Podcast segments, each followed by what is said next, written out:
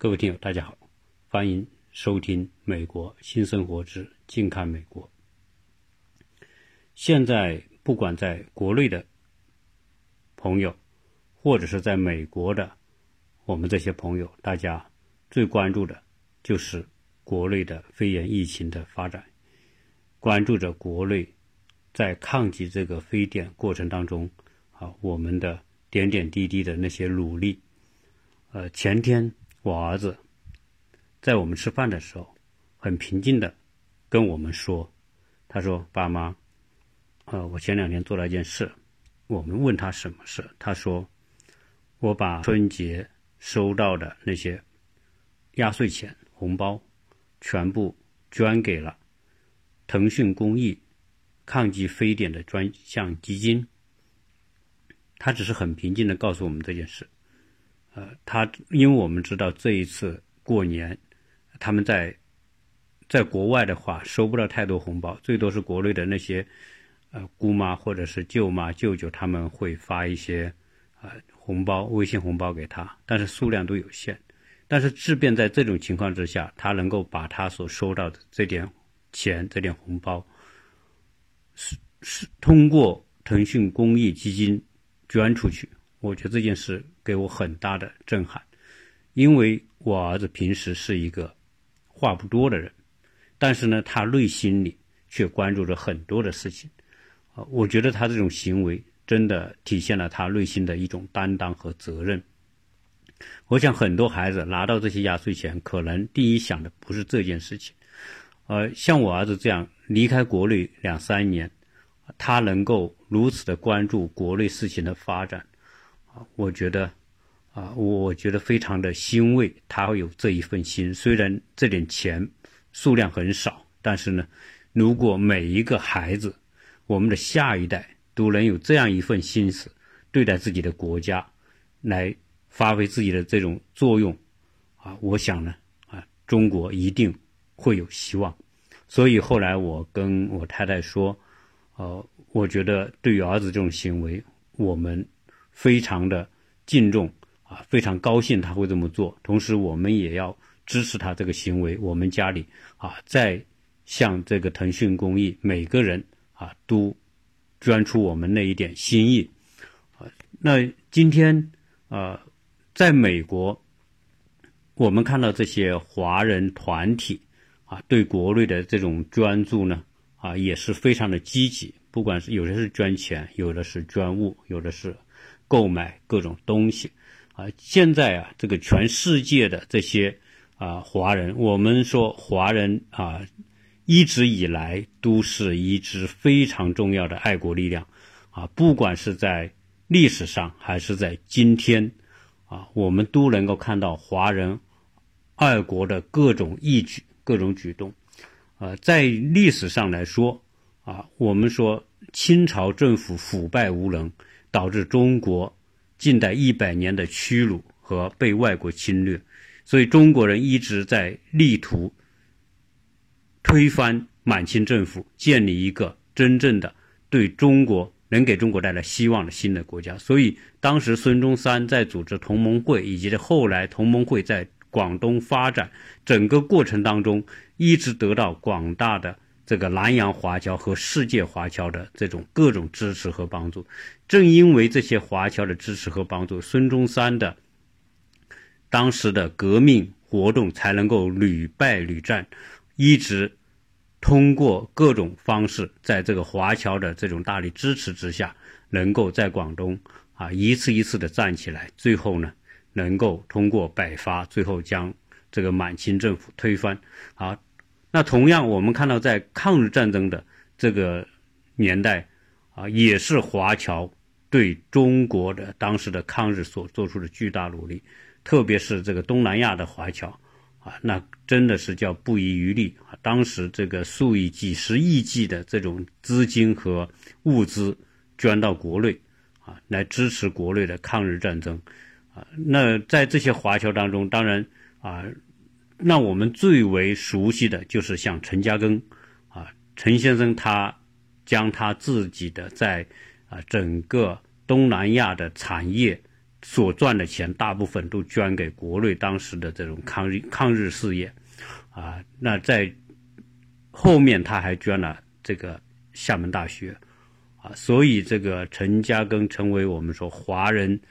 华侨界的这种榜样啊。当时这个毛泽东对他也是极为的敬重，亲自接见，啊，后来陈嘉庚。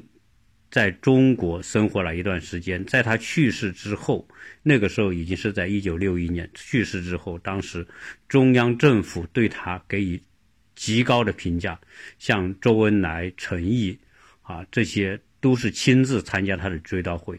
啊，对于华侨来说，我们不管是在过去啊，还是今天啊，华我们这些华人呢，啊，在海外的这些人对国内的这种。关心和关注真的没有改变过。那今天我们看到这个抗击新型疫肺炎的这么一个啊努力过程当中，我们同样看到海外华人的身影啊。今天在澳洲的那些华人和留学生，他们买了大量的这些呃抗击这个肺炎的各种物品。他们不能送过来，结果他们就订了机票座位，把买的东西放在那些。这个机舱座位里面，啊，我觉得啊，包括什么，包括非洲的那些华人，也是把非洲的各种能够采购到的物资都采购到，然后装在飞机上运回来。啊，美国的华人，美国的留学生更是啊，非常的努力，将各地能够采购得到的这些物品，口罩啊，消毒的，包括防护服等等，全部。啊，能够买到的，大家都在抢购，都在买。买完之后，通过这个各种渠道运到国内，啊，所以，呃，我们呃，我们在这个过程中也去买过一些东西，啊，买东西呢，因为这个事情爆发的很突然，然后这个我们周边呢，华人多的这些区域呢。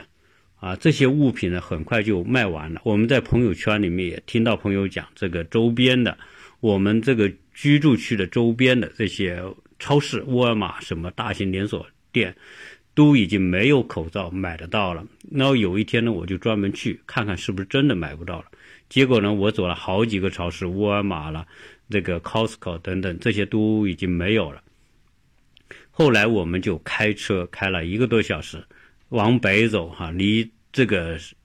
都市圈已经很远了。那么，在一些小镇上，有些药店，我们去看，倒是在那些地方，由于华人少啊，所以呢，那些地方的这些防护用品、口罩、消毒的这些，都还是可以买得到，啊，所以可见什么呢？可见说，华人在全世界来说，这个时候真的就是一条心，要帮助国内渡过难关。呃，在疫情发生之后，在短短的一个星期呀，就是说，在政府将整个的情况向全世界公告之后，短短的一个星期，海外的华人留学生一共筹集了八亿多元来购买各地的物资。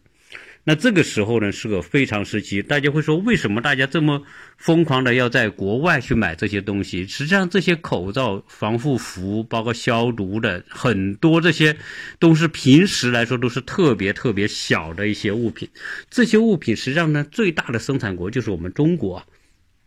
为什么我们不自己生产，还要这么辛苦，然后用飞机、用包装机来运？现在国内的那些大的。这个物流公司啊，顺丰啊、圆通快递各种这个这个快递公司都在以他们的这种渠道资源来帮助海外的这些筹集到的这些物品运到国内。为什么要这么做呢？为什么不国内生不生产呢？啊，实际上大家知道，这个作为一个非常时期，首先是在过年，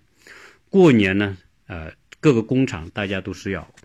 啊放假的。中国人来说，年比什么都重要，因为年代表着一年辛苦之后家庭的团圆，这是一种亲情，这是一种情感的需要。所以呢，过年大家一定是放假的，工厂也绝大部分也都停产了。那么在这个时候，人都离开工厂回到自己家乡。大家知道中国的这些这个流动性之大哈，农民工也好啊，都是从北到南，从东到西，很多就是从乡下到城市。那这样一来呢，大家过年都走了，工厂一定是没办法开工生产的啊。再加上现在这个时候，各地。这个流动性突然被冻结了，大家都不能够啊随便走动啊，从一个州、从一个省到另外一个省，现在都不行啊。前刚刚我还看到这个视频上，一个家庭开着车带着小孩从贵州到重庆，他们只是中间隔了一个桥啊，现在呢都不让随便走，结果这个人出了贵州。要过桥进到重庆，从桥的那一头就不让他们进，说正好这个这一对夫妻呢，一个是贵州人，一个是重庆人。结果呢，说你老婆不是重庆的，你不能进重庆。结果呢，那边说，呃，你你老公不是贵州的，你不能进贵州。就是现在啊，现在啊，就是说，这个为了遏制肺炎的这样一个传播啊，真的已经到了啊，各个地方都不能走动，那很多地方的。公共的交通都已经停了，那这样一来呢，即便发生了这样的一个疫情，你想生产你都没有办法，啊，工人也没办法到位，啊，只是全世界这些，呃，各地所采购的这些物品，是因为啊，中国出口到世界各地的，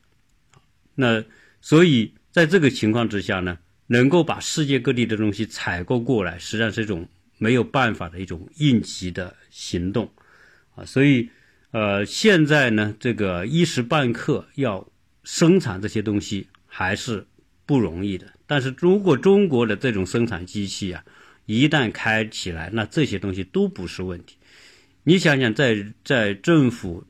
宣布这个进入紧急状状态来预抗击这个疫情。包括很多像武汉封城，很多地方封村封县等等，这种情况出现之后，大家第一反应就是要去商场去买这些东西嘛。啊，我想国内市场这个东西肯本来是很充裕的，根本不缺的。但是疫情一宣布之后，大家一起上街去买，那这样一来呢？你要不管是小地方、大地方、城市，我想在市面上能够存在的口罩、消毒的这些服装，包括酒精消毒液这些东西，都已经很难买得到了。所以国内一一个是一夜之间可能就被卖空了，那新的生产又不能出来，所以就只能是通过海外采购的方式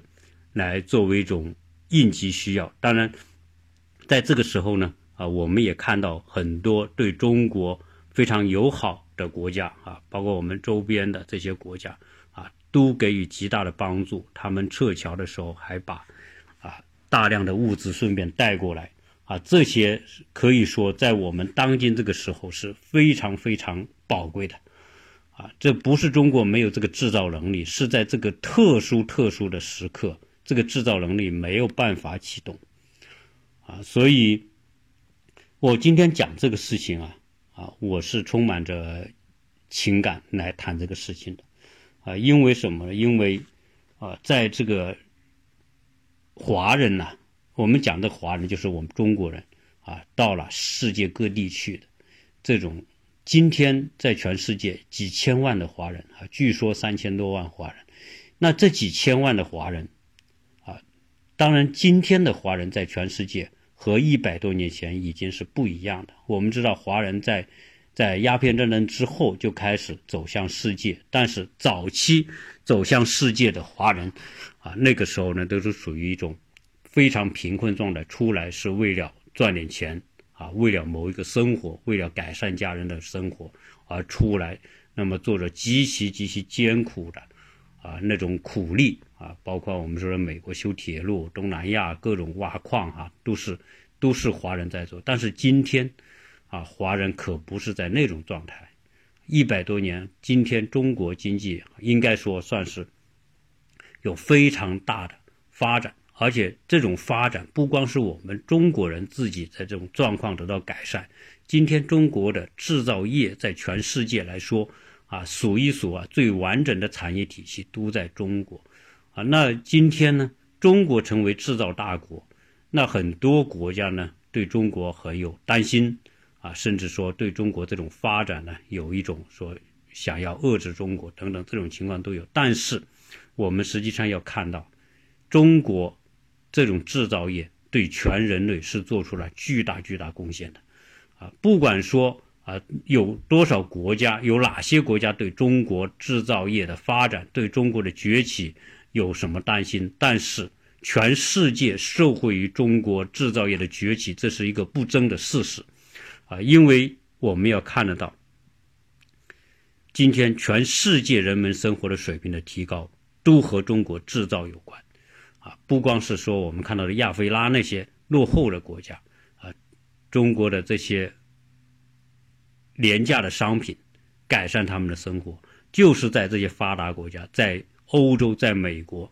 那以我今天在美国，我在洛杉矶，在亚特兰大，我都详细的关注过这个中国的产品在美国人生活当中的重要的作用。啊，虽然说现在贸易战啊，弄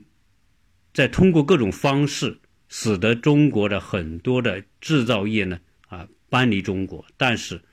中国如此大的一个产业链，整个生产体系不是说一两年的贸易战就会改变的。中美国的这些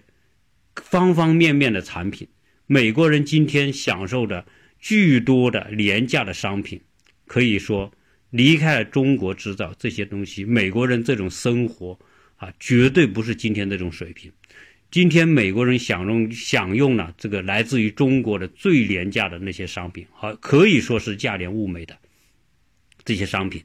如果没有中国制造，如果中国的中国制造因为这次疫情或者因为贸易战而受到某一种影响的话，美国人的生活质量会直线下降。为什么？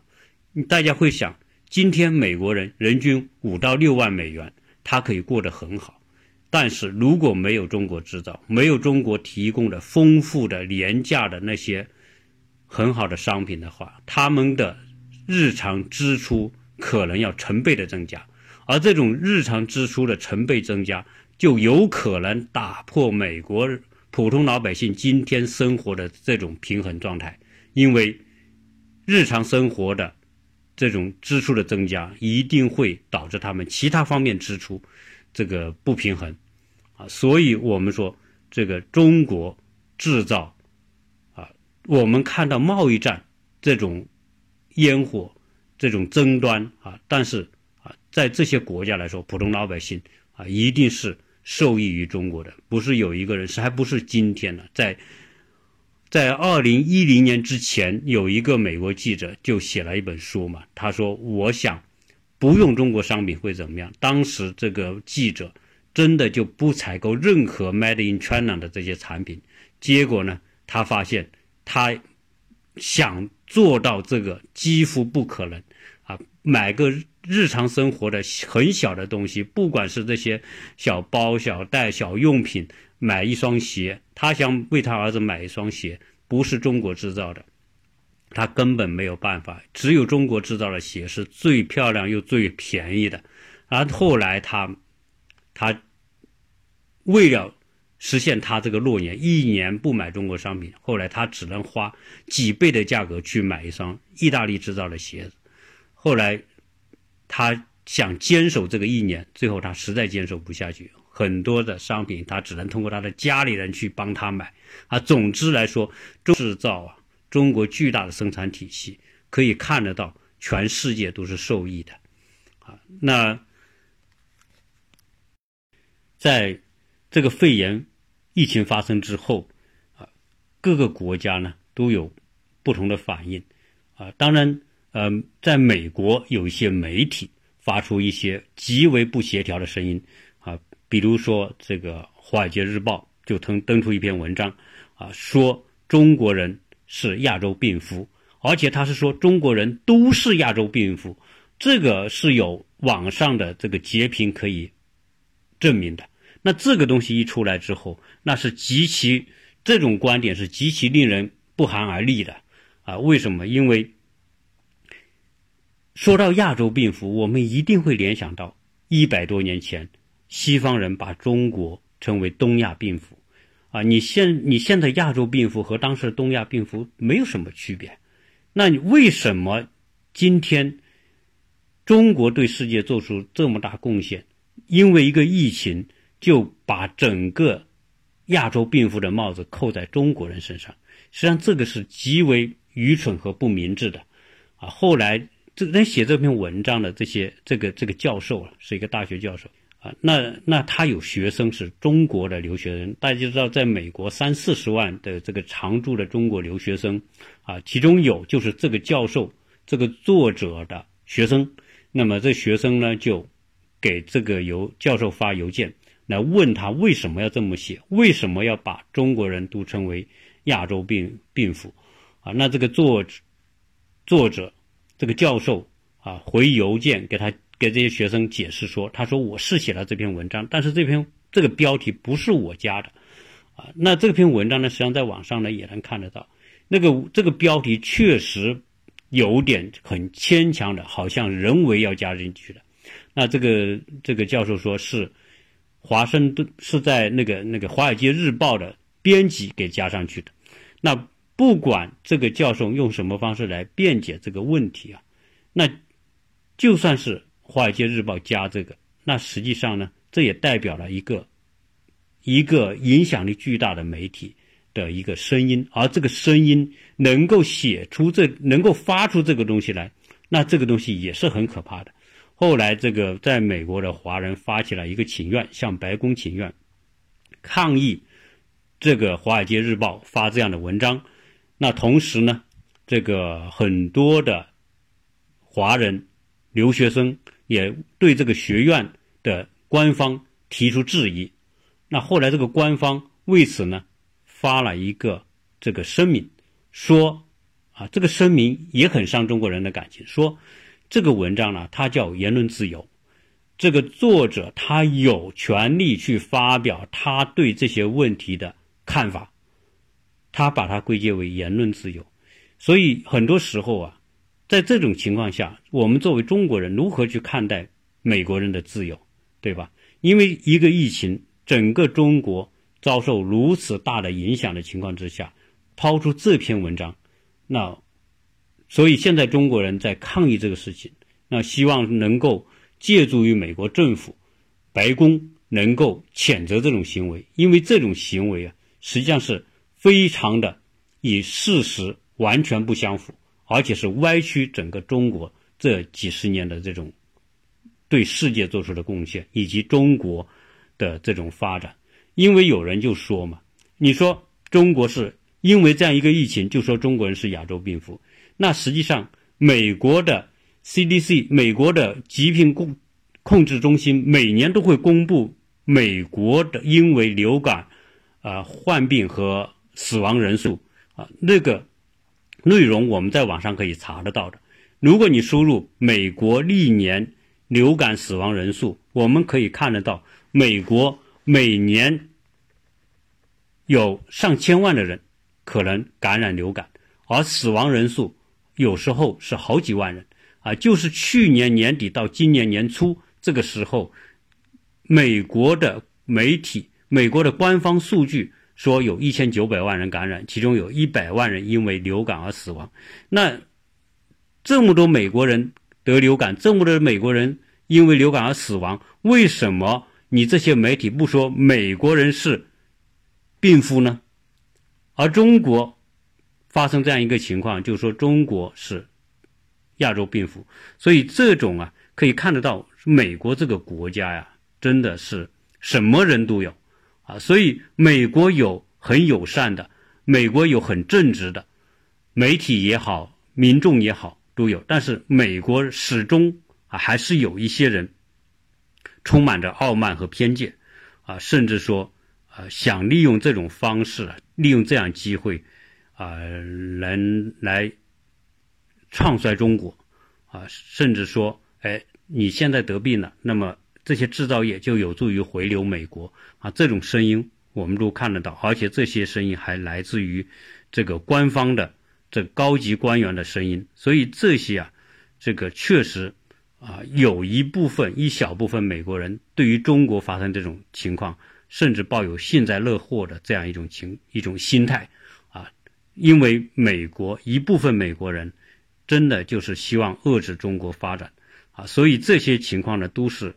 让人产生非常不好的不不不愉快的那种感觉和联想。同时，我们看到这个，呃，华人呢，现在在美国已经被很多的方式啊，在被歧视啊。这种歧视当然有有行为上的，有言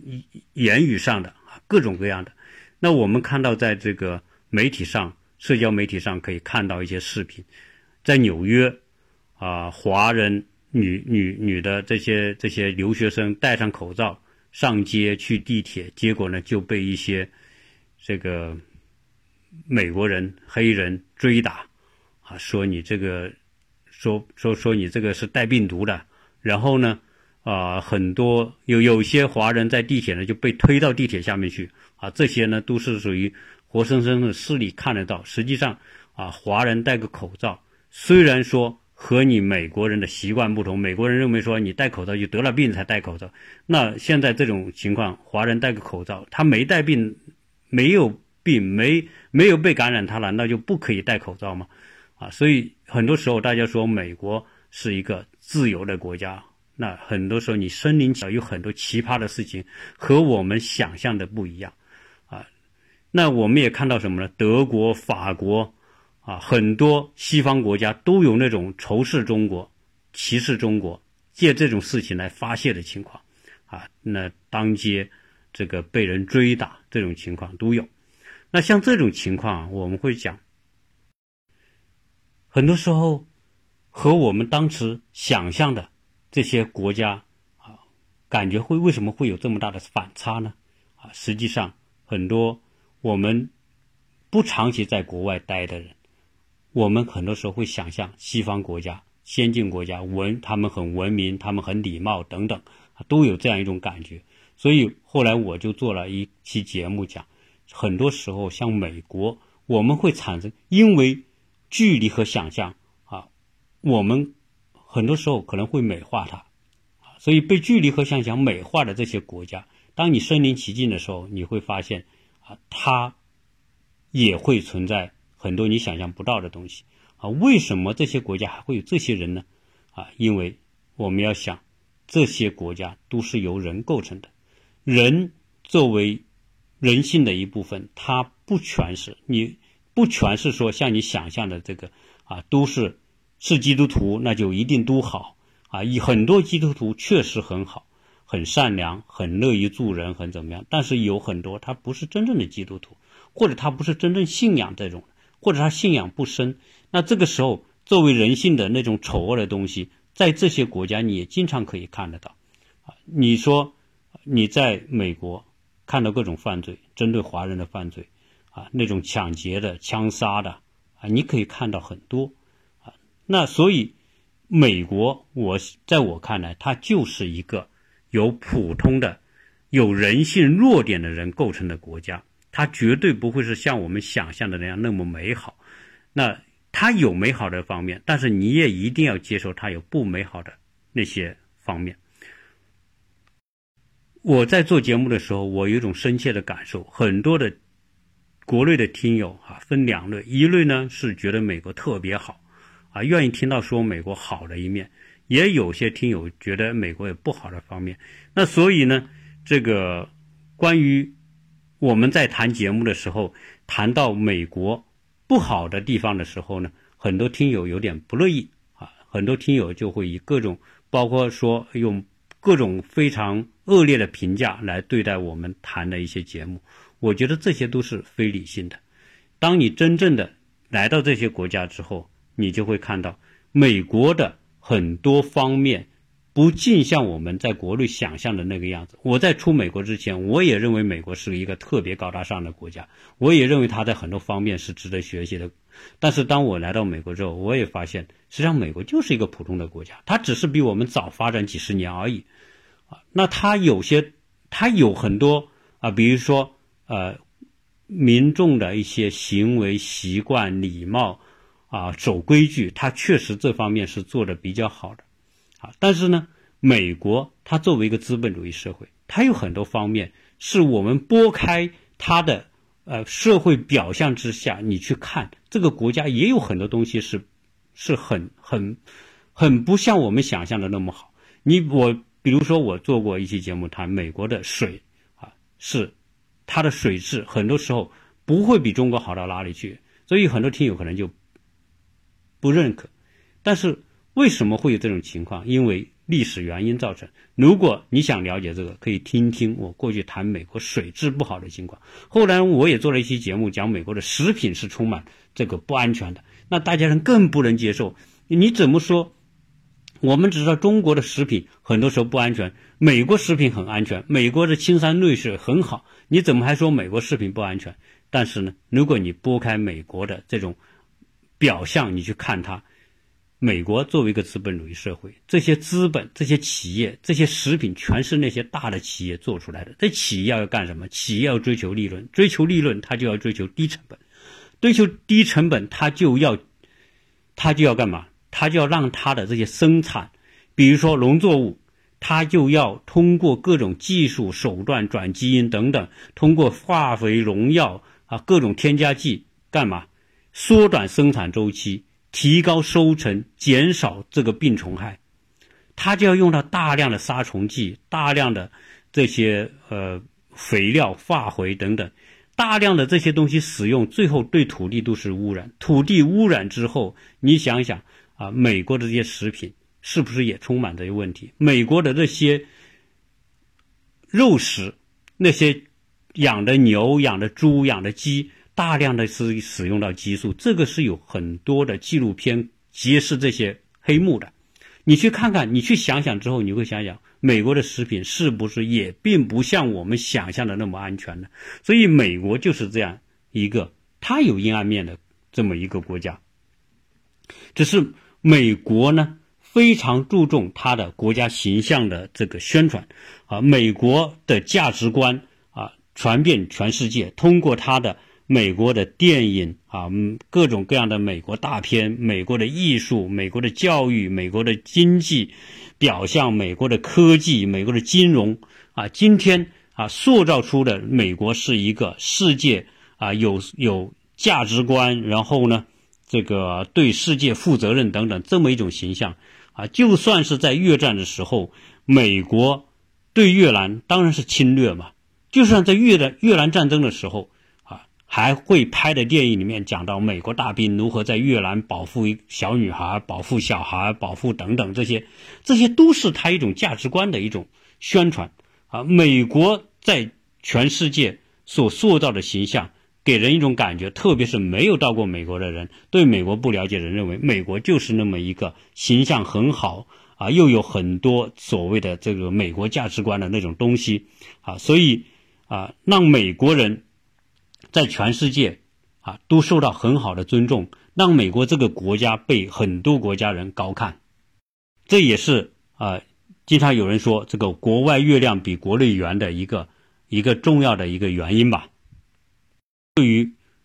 没有到过美国或者是在对美国了解不多的人，确实容易塑造啊。毕竟几十年来，我们都看美国的电影，看听美国的音乐啊，享受美国的一些科技创新带来的一些成果等等，这些都会有啊。呢，我们如果出国之后，我们就会发现，当初美国给你的一种良好印象。啊，就会产生一种落差。在我们很多老百姓生活改善之后，我们有机会出国，很多人到欧洲、到美国啊，每年到美国的留旅游的人很多，送孩子到美国来读书的人也很多。那所以中国人对美国的接触越来越多。我想大部分啊这种方式跟美国有接触的人都有一种感受，就是美国并不像。我们当初想象的那么好，我想这不只是我一个人的感受，大部分到美国有过接触的生活的人都有这种感触。美国的基础设施不像中国好，生活不如中国便利，互联网不如中国的这种覆盖面那么大，速度也没有那么快啊。当美国更没有啊，呃，还有什么呃其他的这种我们平时在国内已经习以为常的那些方式、那些途径啊，在美国都没有啊。所以我们到美国之后发现，哦，原来我们这几十年很多方面的发展已经。比西方国家还走在前面，啊，这样一来呢，就会带来很多啊朋友的一种逆乐差啊，就是说啊，发现啊，我们中国并不像我们想象的那么不好啊，最少在很多硬件、生活环境、设施各方面，我们的发展啊，很多时候已经走在西方国家前面了啊，这样一来呢，我们很多。出国之后的朋友，这种自信就不知不觉建立起来，啊，这个很重要。我们过去说一百多年前，中国人作为被人家叫做东亚病夫，啊，被人们当着苦力。今天，我想大部分出国的人，啊，小孩在美国接受教育，然后呢，很多人移民到美国，这些都是中国进步、中国发展和强大的。一个重要的证明。这么多，实际上我想说明什么？我就说，很多人有一句话叫“当你出国，你就爱国”。这句话，很多在国内的人是不太相信的。啊，为什么不相信？在国内的很多朋友，往往他们啊有很多的怨言，有很多的不满，有很多的意见。啊，这些东西我们都能理解，因为我们当初都经历过。我们生在国内的时候，我们处在国内那个环境，我们会遇到各种各样的问题啊，政府问题、官员问题，什么问题都有吧。啊，总之我们就觉得我们可以挑出一大堆对我们的不满的那些问题出来。但是呢，当你到了国外之后，实际上呢，你在国内的时候，你不并不觉得中国跟你有多密切的联系。啊，你就是个中国人，你生活在中国，你就是个国人而已。但是你出了中国，你才是中国人。为什么？因为你要跟世界打交道，世界就会给你定性，你是什么人。那首先，我们从中国来到国外的人都是中国人，不管你是什么背景、什么地位、什么身份，你都叫中国人。今天中国发生这样一个疫情，当西方媒体说你是。亚洲病夫的时候，你想想，作为一个中国来的人，你有什么感受？我们说，我们会感受到，我们每个人身后都有一个名字叫中国，我们都是中国人。我想出国在国外，你真的有这种感触。今天我们看到同胞在在美国，在纽约。被人追打，在德国被人追打，因为戴了个口罩，你会什么感觉？你会什么态度？啊，你会不会感觉到气愤？啊，我想作为中国人，有中国文化啊，有一个很独特的地方。我们说中国字啊，有些东西真的是跟西方的不一样。我们有一个字叫家。啊，每个中国人对家都是特别重要。当然，这个和我们几千年的小农的生产形态有关系。家意味着我们承载我们生活、生命的亲情的最重要的那个载体。但是，我们还有一个家叫国家，所以我们的家和我们的国家有时候你不能完全分开。作为中国人，理解家和国和西方人是不一样的。很多时候，我们说国家，我们也会说我们是家国。那对于中国人来说，家永远是最重要的，但是国也和这个家永远联系在一起。啊，当然，在历史上，在中国很山河破碎的时候，我们会知道啊，那个时候中国被西方欺负啊，但是呢，我们的家也很破。但是不管怎么样，我们还是。每个人都有一个自己的家，但是今天呢，我们说国家，我们是代表什么？我们是代表着我们的属性，我们的归属。国家是因为我们的家在那个地方，所以它就成为我们的国，我们的家人，我们的亲情，我们的记忆，我们的成长都在我们那个家以及我们那个家所在的地方，那就是我们的国。所以很多时候，大家对爱国的理解，正因为那个地方是生我们养我们的地方，我们迎接着太多的。太多的情感在那个地方，那个地方就是我们的国，也是我们的家。所以今天讲爱国，我想，你当你离开中国的时候，你就会有深刻的感受。每个中国人，今天在国外，别人都叫你中国人，啊，这个就是啊。所以最近在网上有一个视频，有一个青年人在意大利，我觉得他就他的。这个行为就做得很好。他为了抗议西方人把中国人称为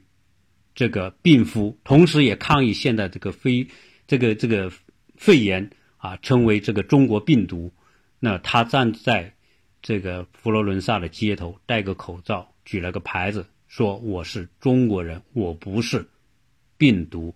啊，在加拿大也有同样的举动。那西方国家善良的那些人们看完之后，人们确实想到，这个对于中国把病毒称为中国病病毒啊，把中国人称为亚洲病夫，真的是一种西方人的耻辱啊！在今天说出这个话，这种耻耻辱，他站在街头为了证明，并不是每个西方人都这么看。那结果呢，有很多在街头的人，最后呢，啊，给他拥抱。然后脱下他的口罩，我觉得这一幕还是很感人的啊！所以这个世界上，在西方国家也是什么样的人都有啊。总之呢，我们今天聊这些话题的时候啊，带着我们的情感，带着我们被伤害时候的某一种刺痛，同时我们也想啊，中国人，中国华人，不管他是什么时候来的啊，不管他在国外待多少年，实际上。他的根、他的基因、他的文化的底层的东西啊，都是和中国这个国家紧紧联系在一起的。所以中国人在到了国外就变得爱国，这是一种普遍现象。很多人说你我在说大话，是也许如果你有一天你在国内从国内来到西方的国家，你就能感受到你也会变成一个爱国者。当。国家有危难的时候，你一定是跟中国站在一起的，啊，不管你的立场、你的观点、你的主张是什么，啊，当你的国家被别人辱骂、被别人歪曲的时候，这个时候你就是个中国人，你没有选择，你一定会跟自己的国家站在一起。在我刚才说那些话的时候。我已经满含热泪，而且我的声音也哽咽。我我想，在这样一个危难时刻，我们可能幸运的这个时候是在美国，但是我们更关心在国内的家人啊，我们所有的人都有亲人在国内，